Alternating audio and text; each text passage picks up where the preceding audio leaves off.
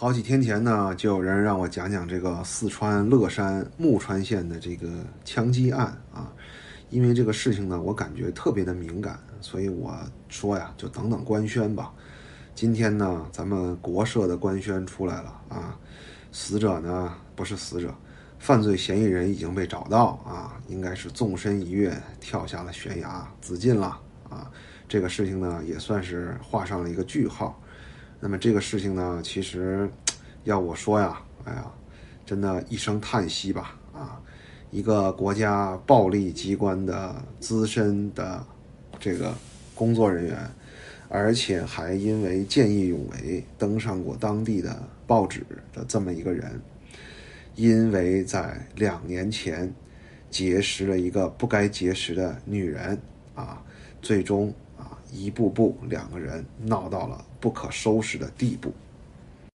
那么，根据当地媒体的一些报道呢，呃，犯罪嫌疑人李某找的这个女人呢，呃，她的老公常年在异地打工啊，挣钱回家。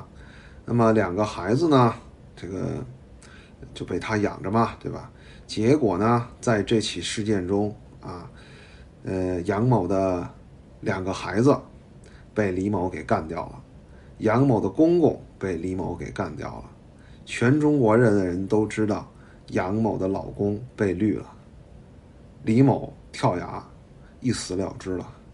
我就想知道杨某的老公此刻作何感想？什么叫究极农夫啊？这就是我在群里面讨论啊，有人说这个李某啊也算是个猎人啊。兄弟们，不是这样的，一个猎人是不会给他的女人还赌债的啊，这点底线还是有的。你们不要侮辱猎人啊！这个事情真的是一声叹息吧，因为你想想啊，像这种像李某这种人啊，干了这么多年的 CUP，他能不懂法律吗？他太懂了，但是最后遇到了这样的事，他选择了什么？他选择了同归于尽呐。我们再结合这两天又有这个新动静的这个十六年三个孩子都不是自己的那位的事情啊，他在踢爆这件事情之后，居然还遭到妻子和情夫的打击报复。他的妻子还非常大方的接受媒体采访，还要教这个男人啊，就是。孩子是不是你亲生的有那么重要吗？啊，你养他这么多年，他叫你爸爸不就完了吗？啊，那么可以看到哈，那么当这个这个这个被媳妇儿教育的这个男的，他有什么办法来伸张正义呢？除了找电视台在网上自曝，对吧？那天我还看到他开了直播间，剩下的就是慢慢走法律程序嘛。各位，你们知不知道，就是这种十六年，呃，如果起诉哈，要这个抚养费及精神损失费，能要回来多少钱？啊，我之前推过一些书，你们可以去看看啊。低的令人发指啊！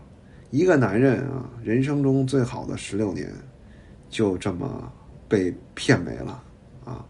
就这两件事结合在一起啊，我觉得真的就是怎么说呢？如果一个 cup 都只能选择玉石俱焚，一个完全没有过错的男性都只能在网上啊祈求大家的帮助，那么谁才是婚姻中的弱势群体呢？